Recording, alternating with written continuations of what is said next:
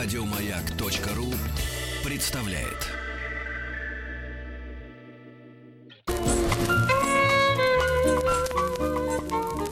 Авторский коллектив. Художник Маргарита Семенова. Архитектор Рогаль Левицкая. Главный конструктор Альберт Мудрик. 100 минут Сто лет о, о моде. Мы решили уделить этому предмету 100 минут нашего времени, и каждый день э, на этой неделе мы будем говорить о моде как таковой. Причем начнем мы, конечно, не с 20 века, а с самого момента зарождения этого понятия мода и как оно стало массовым. У нас в гостях Ася Аладжалова, историк моды, ведущая блога «Мода в книгах». Здравствуйте, Ася. Здравствуйте. Очень приятно вас видеть. И э, начнем с самого начала. Э, конечно, мода была знакома дамам и э, людям мужского пола с каких-то веков непонятных, может, даже из Египта. Но не было понятия, да, вот когда мы начали говорить о моде как о моде. Когда бы начали говорить о высокой моде, давайте тогда так уточним, это э, середина 19 века. Э, В 1860-х годах начал работать эм, Чарльз Уорд. И именно имя этого человека связывают с возникновением понятия высокая мода и с понятием кутюрье. А, Человек, который, собственно, создал синдикат высокой моды, определил, что такое есть э, высокая мода, какой дом может считаться э, домом высокой моды, и надо сказать, что до сих пор мы с вами руководствуемся именно этими же принципами. Чарльз Фредерик Уорд. Это британец, который основал как раз дом моды, один из, ну, наверное, это был первый э, House of А, Word. Да, House of Word. Я бы все-таки не говорила, что это был там первый Да? дом, а, э, не первый, вот, но один из самых значимых и, пожалуй, на тот момент самый значимый дом. Вот. И если говорить о его работе, то, конечно же, в чем была особенность? Если до этого даже самая высокопоставленная клиентка а, и даже самая очень известная там модистка, вот у них был свой диалог между собой. Мне идет так, мне идет эдак, поэтому мы шьем вот что-то такое. Вы мне шеете вот так, ну, либо там с а, оглядкой на какую-то еще более респектабельную клиентку. Сшейте мне вот так, как я хочу, но и плюс вот как у нее. А, вот в чем понятие работы Ворта, в чем вообще понятие высокой моды, то что вот это все исчезло. А теперь модельер диктовал сам. И а, на куколках Пандорах, маленькие куколки, такие они были известны еще и в 18 веке, на куколках Пандорах Ворд э, представлял те модели, которые он хотел бы видеть, как, которые он считал перспективными.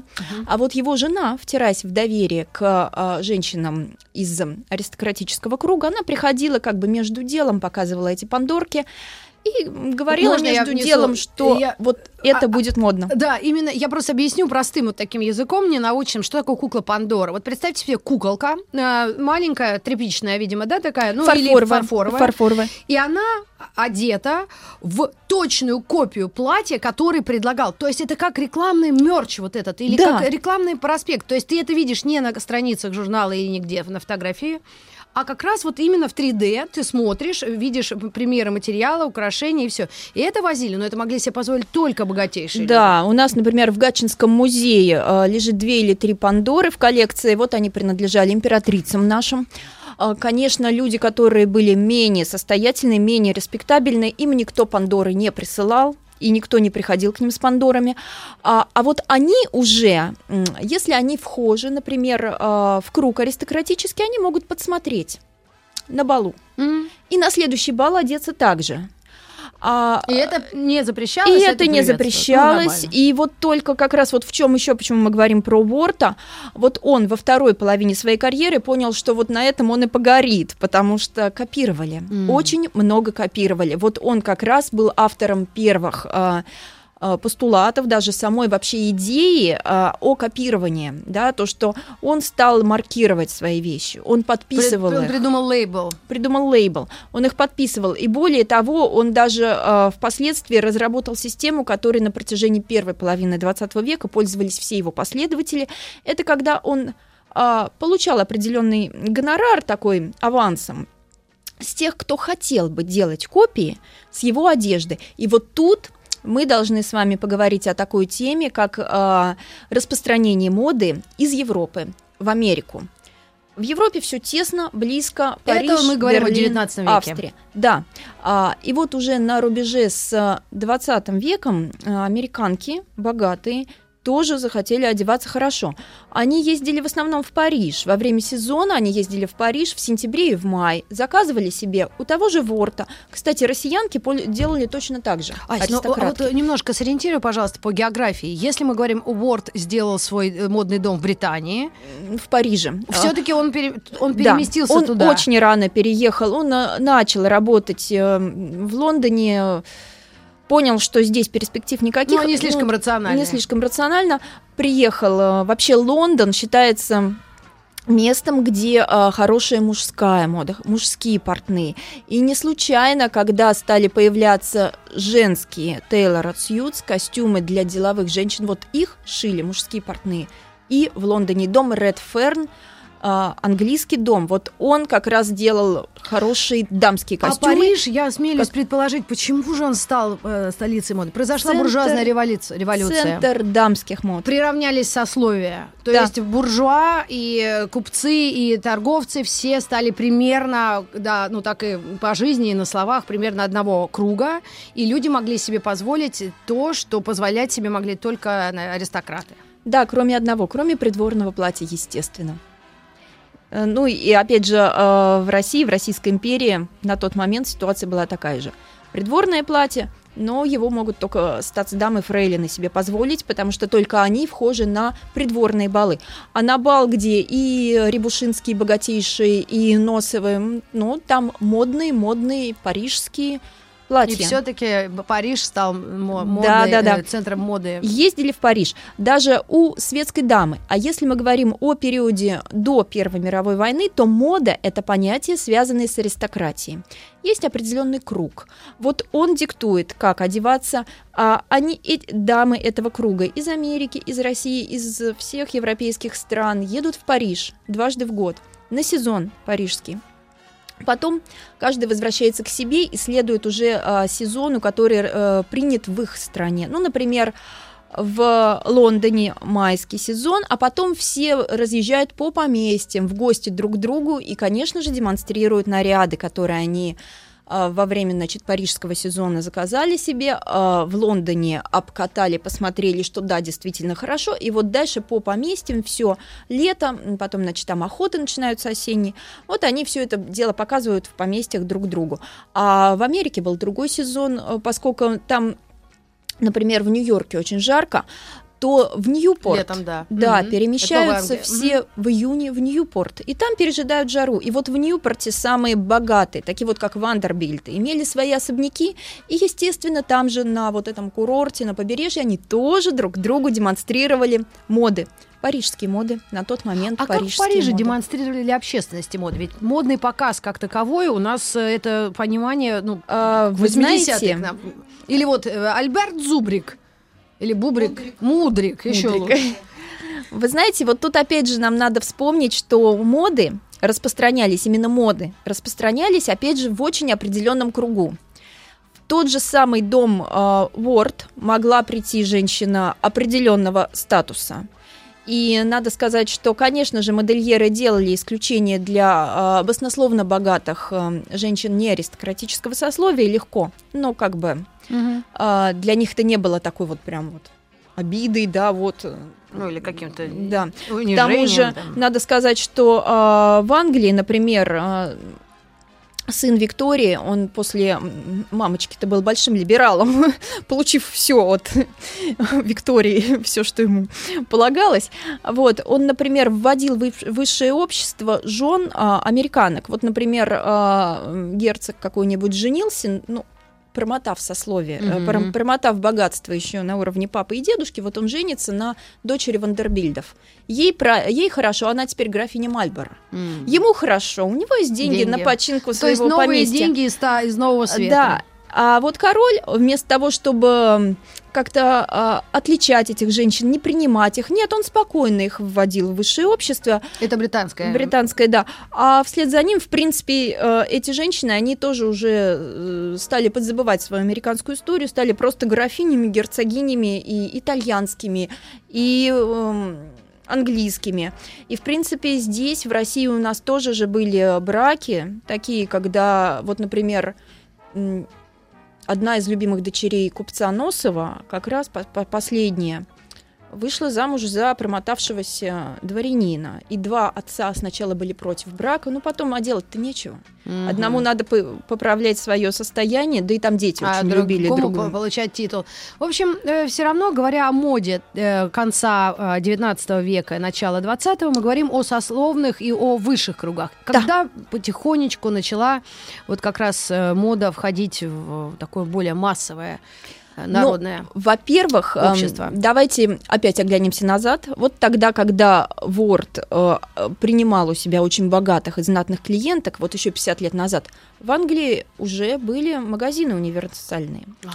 И вот в этом Большие универсальном большом store, магазине, да? в Department Store, можно было купить одежду, которая, конечно, не от Ворта, но которая очень напоминает э, то, что носят э, богатые клиентки Ворта. Э, Какие это были вещи?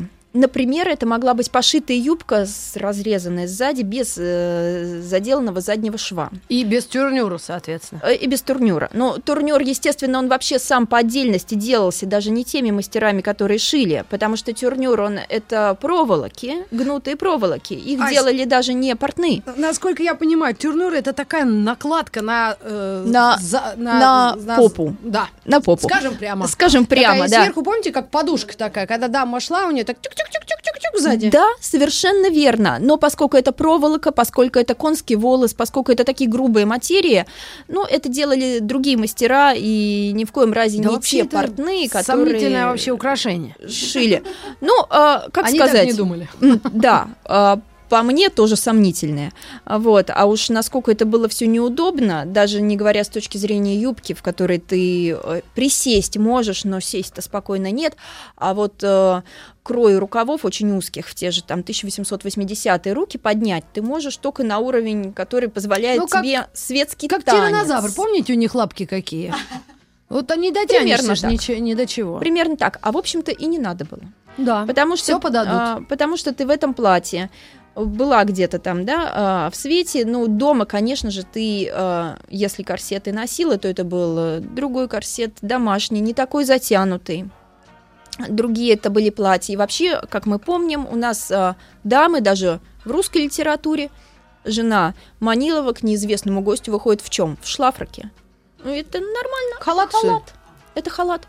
А, ладно, Ноздрев он там Шлаф, рок. Шлаф это спать, а вот э, спальная что Шлаф такое? рок. Ну, Ну, сейчас посмотрю, как пишется. Я... э, шлаф рок. Нет, это специальный халат, то есть домашнее платье, в Мгм. котором ты спокойно можешь принимать, э, ну, скажем так, не совсем уж светских гостей, да, с которыми ты только в свете общаешься, а так вот э, приехал проезжий да. человек, ну что, переодеваться ради него? Мгм. Переодеваться это 2-3 часа. Куда там переодеваться, когда никто по мобильному не предупредил, что едет? То есть, э, когда мы говорим о вот этих первых смелых шагах э, моды мировой, мы говорим об отказе э, от корсетов и турнюров э, в пользу рационального какого-то силуэта. Или как это произошло? Это вот э, 3, 4, 5 дорожек, знаете, как такие тропинки про люди протаптывают к шоссе, каждый от своего дома. Вот кому, как это было? Художники, жены художников, они шли по пути историзма. Вот этот вот эстетический костюм, помним все картины прерафаэлитов, да, когда там дамы изображенные в чем-то очень средневековом. То ли даже эпоха Возрождения, тоже даже раньше. Очень много каких-то валанов, вал- э, вышивок и все затянутые. Нет, вот, кстати, Да? вот они не затянутые. А ну. Там свободные, не спадающие А. складки. Ну, грудь и лиф как-то затянут Грудь у и них, да? лиф подчеркнутый, дальше идет кокетка, а вот дальше уже свободно не спадающие вещи. Да, но это все называлось словом средневековое. Она была в средневековом платье. Но тогда история костюма тоже была слабо развита. Что уж там средневековье, что уж там возрождение, не особо-то разбирались. Вот, поэтому вот так их называли дамы, жены художников, натурщицы любимые этих художников, вот в этом средневековом. М. Вот. Они отказывались еще от высоких причесок, которые тоже, э, знаете, там тоже приятного мало. Вот, э, опять же, обращусь к литературе. А Чем голову мыли тогда? Случайно Да, не знаете? э, Я все время переживаю, каждый день башку мою и думаю, как они вот там они справлялись. в том-то и дело, что каждый день башку не мыли. И не, и не мыли они их долго. А вот щетки, которыми они расчесывали. Они их мыли. Горничные два-три раза в день протирали самыми лучшими очищающими средствами. Поэтому расчески были всегда чистые. И вот этой чистой расческой ты вычесывала из себя Все, что накопилось. все, что накопилось. Там даже не столько блохи, а сколько а, накладные чужие пряди. Вот мы с вами сейчас часто пользуемся? Нет. А, вот это вот вот- Довлатова у нас девчат прикреплялся эти. И Локон страсти. локон страсти. Постишь. Завиток любви. Да. Вот это все накалывалось э, Да не дай бог, на у меня голову. мурашки по коже. Вот это все снималось потом долго-долго-долго, а потом уже остатки, которые были свои, вот их чистой щеточкой. Чух-чух-чух. Чух-чух-чух. Да, а, мыли, конечно, но не так часто. Раз в месяц могли вымыть голову, использовались а, спиртовые настойки. А, Считалось, что, особенно вот в викторианской Англии, где все вот про такую благопристойность, что мыть голову вредно. М. А, Ну, в общем, там были свои заморочки. Сейчас Да. мы, если в это уйдем, Сейчас в России мы баню вспомним, у нас самый чистый народ был, оказывается, что в бане все мылись. Ну, давайте примем это как эм, аксиому. А, Да, давайте примем это как есть. И, а, значит, мы с вами говорили про а, то, какими путями шла модернизация платья. Как раз это Художники- самое начало 20 века. Нет? И Даже раньше. подходим. Даже раньше. Мы только к этому подходим. Ага, хорошо. С одной стороны, были неудобные кринолины, широкие-широкие. Вот в них вот как раз вот не развернуться турнюр, это еще ладно, он только сзади. М. А, Вот, были очень неудобные тесные лифы, под ними корсеты. И американки, естественно, которые женщины более свободолюбивые, чем европейки. А, Вот первая из них, а, Амелия Блумер, вот в 60-х годах предложила Блумер Сьют. Костюм, который состоял из фактически шаровар и туники.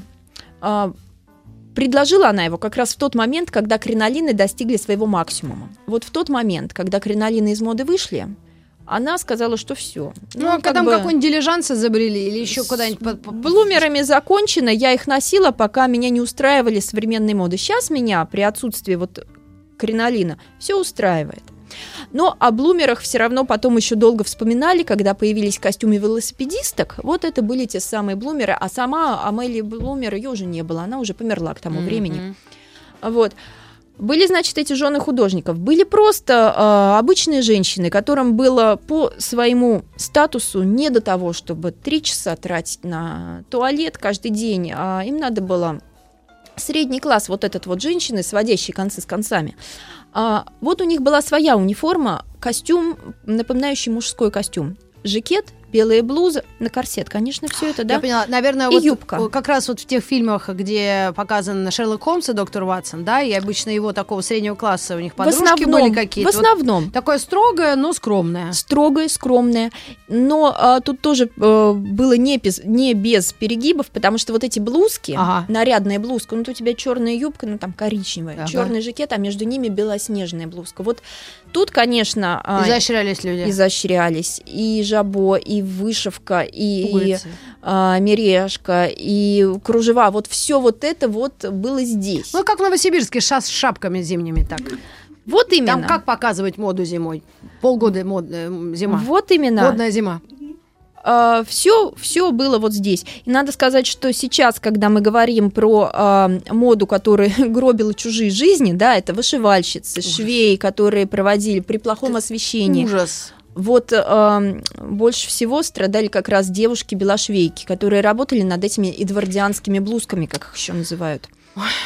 Вот. Нет, ну если мы там отвлечемся Нет, от... просто я знаю, я почему так вздохнула тяжело. Однажды я решила какое-то пятно от утюга вышить бисером, чтобы было как будто... У меня не разгибалась спина, я провела два или три часа над этим рукоделием. Я прокляла все и э, сделала только половину работы, и это, это невероятный труд. Это такой Невероятный тяжелый труд. труд. Здравствуйте, дорогие друзья! Э, Мы начинаем показ модели одежды осенне-зимнего сезона. 100 минут по 100 минут о моде. У нас в гостях Ася Аладжалова, историк моды и ведущая блога «Мода в книгах». Мы подхватываемся, чтобы не терять времени, перешли к более демократичным нарядам.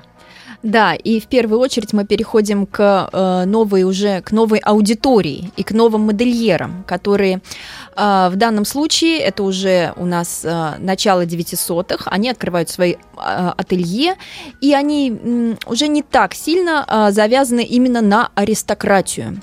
И сейчас мы, конечно, с вами коснемся э, такого имени, как Поль Пуаре. А, его очень эксцентричные, очень яркие одежды, конечно же, шокировали парижан. А, вот, и в первую очередь шокировали тех, кто привык э, к тому, что высокая мода – это мода очень выверенная, взвешенная по цветам, по декору. А вот обилие э, как восточных э, ярких тканей, то есть не восточных в понимании именно Востока, а сочетание лазоревый, оранжевый, насыщенный красный оттенок – все это на фоне, например, совершенно белых платьев там с зеленым кушаком, да, то есть вот это вот а, разнообразие, которое м, до этого не было принято, естественно, в светских кругах, вот все это стало сбивать с толку, скажем так. Более того, Поль Пуаре а, в 1904 году, открыв свое ателье, он а, в первую очередь сделал акцент, да, упор на одежду не для, собственно, аристократок, которые должны как-то не только соответствовать своему статусу, своей семье, положению мужа, надо сказать, да, потому что муж граф, там, герцог, высокопоставленный человек, он э, же должен за внешний вид своей жены еще и отвечать, может mm-hmm. где-то в парламенте ответить.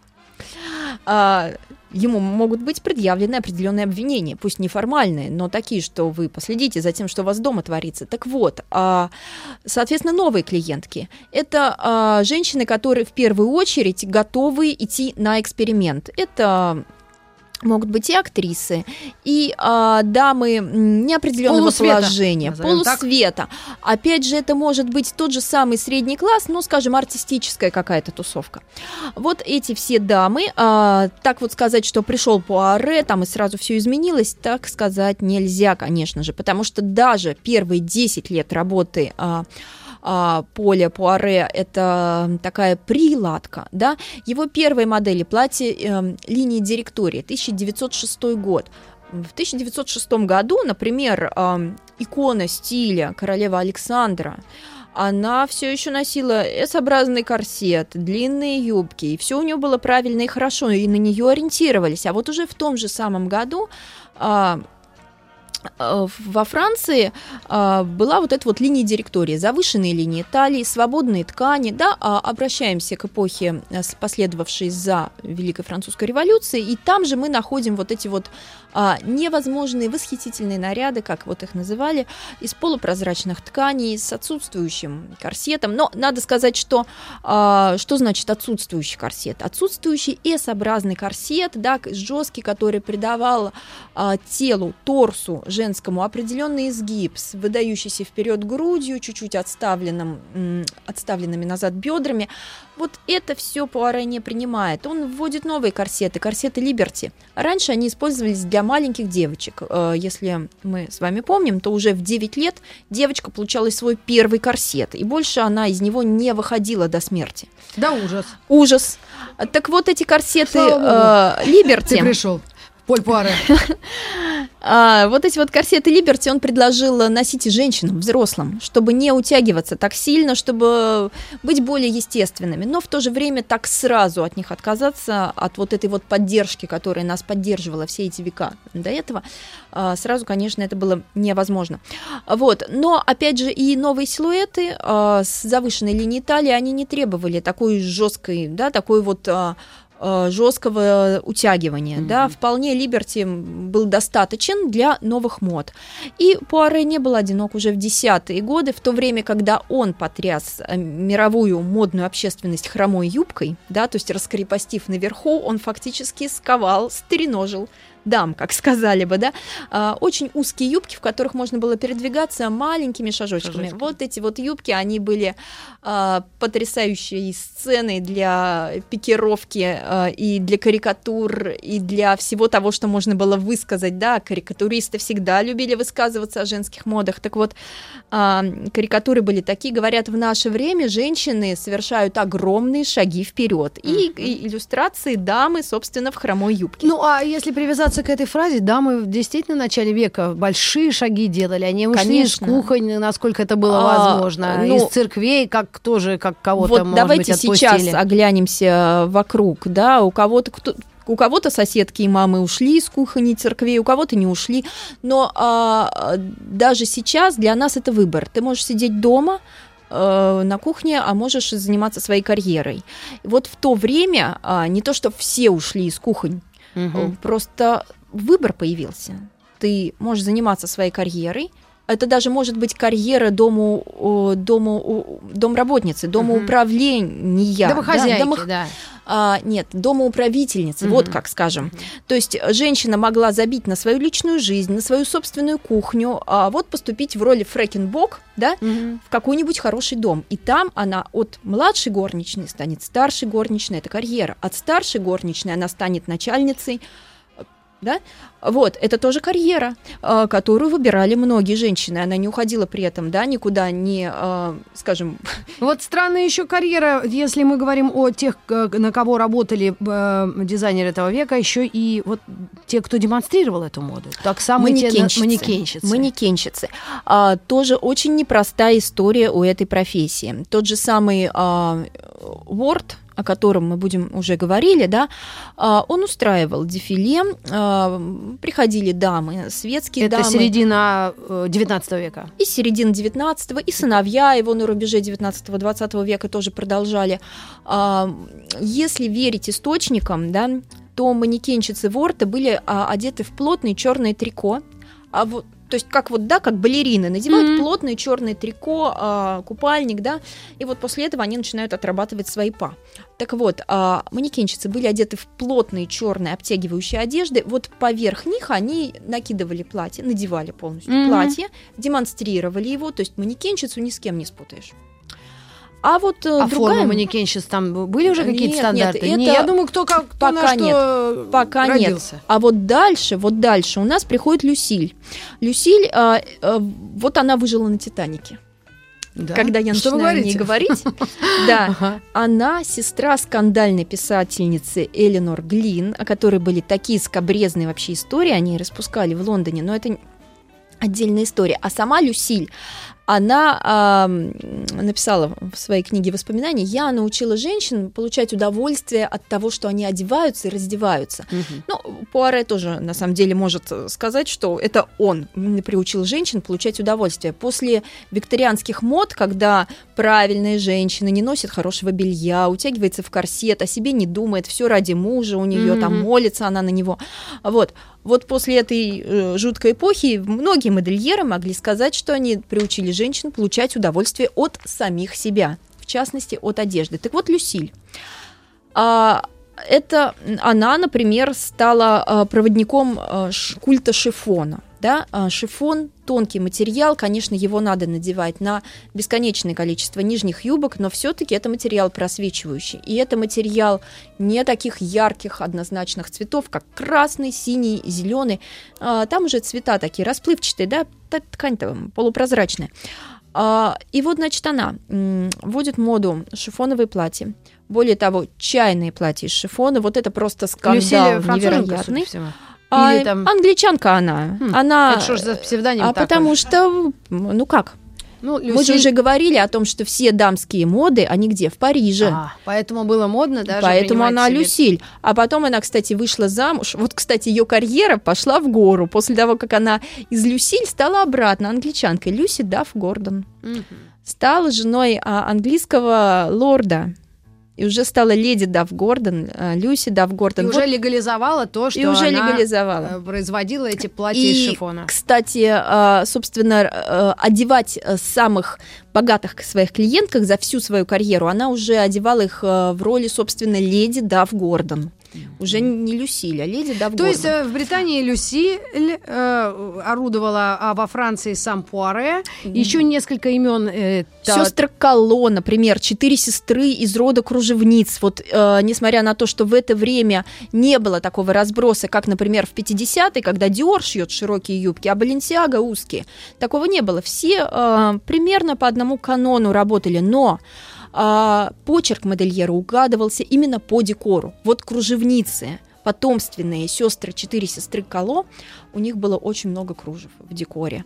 А, безумные цвета у Пуаре были. У Люсиль, да, чуть ниже декольте, чуть прозрачнее материи, А- сразу все видно. А в те, в начале это Жанна Пакен, Мариана Фортуни Мадрасо, Жак Дусе. Возможно, эти имена, но их приписывают к началу 20 Их века. приписывают к началу 20 века, и это десятые годы. Вот когда мы говорим уже о кратком таком периоде расцвета, когда... э, До войны. До войны. До 14 года, до августа 14 года. Вот эти все До люди мировой, пляшут. И э, более того, огромное количество модных домов успевает открыться с 13 по 14 год, а вот дальше случается мировая катастрофа, да. А, и вот как раз десятые годы, первые первые э, четыре года этого десятилетия это и хромые юбки, и а, огромные шляпы, вот. Это и а, обилие декора, и Ну, а, в общем, пир, пир, до- во- пир до чумы. Более того, последний момент скажу, и мы проедем уже. Даже кринолины возродились в это время. Панье, которые носили в 18 веке на бедрах, да, а, первые кринолины, чтобы быть пооригинальней, а, в 12 году ненадолго возродились панье, кринолинчики такие, которые тоже были очень популярны. То есть представляете, какой разгул фантазии и Фантазии. роскоши. роскоши. У нас только что а, 30-40 лет назад анилиновые красители появились, вот все баловались просто вырви глаз цветами. А, на рубеже веков вот эти цвета стали более приглушенными, да, а, более сжиманными, такими сладострастными, фиолетовые, ментоловые, вот это вот, вот сейчас это пыльные розы, давленные ягоды, вот это все. И происходит у нас великий крах, да, в августе 2014 года. И весь мир погряз в... А, не весь мир погряз. Вот в это время женщины как раз ещё. выгрязли, наконец-то выгрязли. Мужчины ушли на фронт, женщины надели те самые свои костюмы, которые раньше носили только те, кому было некогда, и, собственно, начали зарабатывать деньги. Зарабатывали они деньги, и деньги они сами же тратили. А, огромное количество женщин в этот момент как раз понимают, что а, свободная жизнь без мужа, без детей, а, когда ты выполняешь свои совершенно четкие обязанности, в офисе у тебя конкретные обязанности, а дома твои обязанности никогда не кончаются. Перестирала, перегладила, надо готовить. А здесь ты выполняешь от 8 там, до 6 свою работу, а после этого у тебя целый вечер. Для чего? Чтобы танцевать, учиться танцам, сидеть с подругами в открытых кафе, а, следить за модами, ходить в кино. Вот это все, оно начинает занимать досуг молого- молодой женщины, вместо того, чтобы, как ее мать, да, там училась готовить, ублажать мужа и все вот это.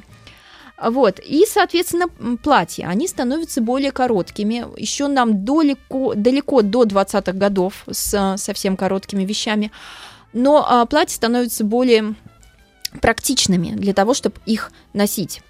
А, Значит, а, что самое такое главное, у нас в 2015 году возникает, а, опять же, кри- 1915. 1915 году возникает кринолин военного времени, и про это тоже а, огромное количество анекдотов. Мы, ходило. будем, э, мы вам расскажем а, хотя бы один анекдот через пару мгновений. Авторский коллектив. Художник Маргарита Семенова. Архитектор Рогаль Левицкая. Главный конструктор Альберт Мудрик. 100 минут 100 минут о моде. Мы пробежались быстро по 19 веку и подошли к самому началу 20 и точнее самому печальному, грустному началу. Это 14 год, война. 14 уже мы прошли, 15 год, и а, мы с вами остановились на кринолине военного времени. Широкие юбки, которые а, были многоярусными, то есть 3-4 ряда, чтобы а, быть понятнее, но они были покороче, чем, собственно, принятые а, длинные юбки в период до этого времени. Так вот, про кринолины военного времени очень много шутили. Например, мы дам попросили как-нибудь подтянуть свои расходы на одежду, но вот они нас неправильно поняли. Подтянули свои юбки. Да, они подтяну... юбки хоть и подтянули, да, они так расширились. Вот, и на самом деле в это время, даже если смотреть обложки Вога, да, а, на обложках Вога, например, появляется такой персонаж, как прибывший на побывку в отпуск а, прекрасный юноша в военной форме, а дама при этом все равно остается очень а, красиво одетой, в изысканных шелковых одеждах. Более того, даже а, в Российской империи появилось такое течение в Петербурге, когда дамам предложили одеться в национальный костюм. Дамы вместо того, чтобы посмотреть, что в губернии там у них носят, да, там панева и рубаха, они же тоже взяли там сарафан, подложили под него много слоев одежды. Получился тоже кринолин военного времени, но очень такой широкий, расшитый золотом, золотой нитью. Вот, все это было показано а, в отеле в Большом Ксишинская, кстати, тоже была среди моделей, и, конечно же, это было жутко раскритиковано, что идет война, Мгм. вот вы устроили маскарад в русском стиле, спасибо вам. Да. Вот. Ну, все такие разные, иначе жизнь была бы не самая интересная. И вот говоря о жизни, я бы просто здесь внесла немножко э, с- научно-технический прогресс. Всегда о Кино. войне, когда говорят, это новые технологии. Новые до- технологии, которые в, у мирного населения тоже были, это, конечно же, кино в первую очередь, когда дамы пошли все это дело а, смотреть. Появились первые немые ленты, как раз десятые годы. И а, послевоенные годы, это, конечно же, расцвет кино. Появились свои звезды, и появился свой типаж. Это вот женщина-вамп, да, Вера холодная. а, вверх холодная, но не самая она была знаменитая. Холодная, Хорошо. А, были американки более знаменитые, как раз а, дамы, которые а, вот в отличие от дам 20-х, девушки, флэперы, а, ки- киноактрисы 20-х, а, вот, например, Теда Бара, да, она как раз вот э, разыгрывала такую вампиршу. Это макияж играл огромную роль. Но надо сказать, что пленка-то в это время была несовершенная. И... Черно-белая. Нет, она была не черная, не только была черно-белая, но проблема в том, что а, эта пленка была нечувствительна к красным оттенкам. Поэтому красные губы, они у нас в черный проваливались визуально. Бежевым подкрашенные, бежевым теплым розоватым оттенком подкрашенные веки тоже проваливались И в поэтому были темно-серый. только глаза очень такие пронзительные. Только глаза. А знаете, для того, чтобы э, цвет лица был белым все-таки, потому что ведь розовый цвет, он тоже дал бы серый тон. Мгм. а, голубоватую пудру накладывали. Конечно же, технологи работали над качеством пленки. Каждый год появлялся новый тип пленки. Был даже такой, который желтый очень хорошо улавливал. И вот тогда всех статистов красили под китайцев. Желтый грим им накладывали, а, чтобы а, они с одной стороны были не синюшными, да, а с другой стороны, чтобы они а, выделялись, чтобы звезда, да, со своим голубоватым гримом выделялась на их фоне очень И хорошо. именно, наверное, в начале как раз вот тех самых, э, конец 15-х, чет- э, д- э, 17-х, 17 20-х, 18 установился а, такой культ трендсеттеров и людей, которые эту моду потребляли. И кто на нее смотрел? Это актрисы кино немого и уже потом... а, Актриса немого озвучено. кино, исполнительница танго. Например, в начале 20-х Ирен Кассел, которая потеряла мужа своего танцора а, а, на фронтах Первой мировой, вот она осталась трендсеттером. Она больше не танцевала, у нее больше не было э, гениального партнера. И она осталась э, звездной такой ведущей блогершей, как бы сейчас сказали. Ей давали развороты во всех э, газетах, и она отписывалась Ну, мы, обо кстати, всем ни на свете. не сказали, но я думаю, может быть, в следующих э, наших выпусках цикла «100 минут о моде» мы упомянем и вспомним добрым словом как раз ту самую прессу, фотографию, которая как раз стала почти доступной, почти общедоступной. Да, более того, а, все карточки, на которых были запечатлены те, кого мы сейчас называем трендсеттерами, они, конечно же, разлетались, и девушки прикалывали их у себя у трюмо и пытались копировать мейк и прическу. Вот прическа, которой сейчас мы не уделяем такого значения, мы в основном копируем мейк, вот прическа тогда копировалась даже больше, чем макияж, потому что это было более принято. Щипцы были и у мамы, и у бабушки любой девушки, а вот губная помада еще, это уже разрешено, но это пока что остается на грани дозволенного, да, то есть это такой маркер новой продвинутой женщины. Ну и самые последние две критические минуты мы можем уделить внимание мужской моде, который положил конец, наверное, тот самый буржуазный век, потому что мужики перестали быть франтами. Вот я бы тут не согласилась. Да? А мне а, кажется, прямо их похоронили, это банты вот эти. Э, похоронили до этого все-таки, а уж какими франтами, просто другими франтами в более спортивном стиле э, стали мужчины, в, вернувшись с фронтов Первой мировой. Клетчатые ткани стали появляться. То, что раньше было принято на охоте, в гольф-клубе, все это стало выливаться на центральные улицы городов. Этим стали даже гордиться. Клетчатыми материями, бриджами, да, и... Каким-то твидом. Вот твидом, раз, да, вот и это все свитерами, даже принц Уэльский он носил свитера, вязаные с большим удовольствием, и мужчины, конечно же, копировали, а женщины То есть вязали. Все стало намного более практично, демократично, демократично, я бы сказала. И, конечно, мода теперь она уже диктовалась не столько а, девушками из высшего общества, но более того, девушки из высшего общества, чтобы сохранить свою, свою значимость, да, как трендсеттера, они спускались вниз, становились актрисами, танцовщицами, ну, конечно, не дешевыми, да, угу. а очень даже не дешевыми, вот, и уже... Людьми а, творческих на... профессий. Людьми творческих профессий, совершенно верно. И уже с этого уровня они снова начинали свою карьеру, пока не выходили замуж за актера какого-нибудь известного. Да. Ну, на этой счастливой и э, оптимистической ноте мы говорим огромное спасибо Асе Аладжаловой, критику, историку моды, ведущей блога «Мода в книгах». И продолжим 100 минут о моде завтра. Оставайтесь с нами. Еще больше подкастов на радиомаяк.ру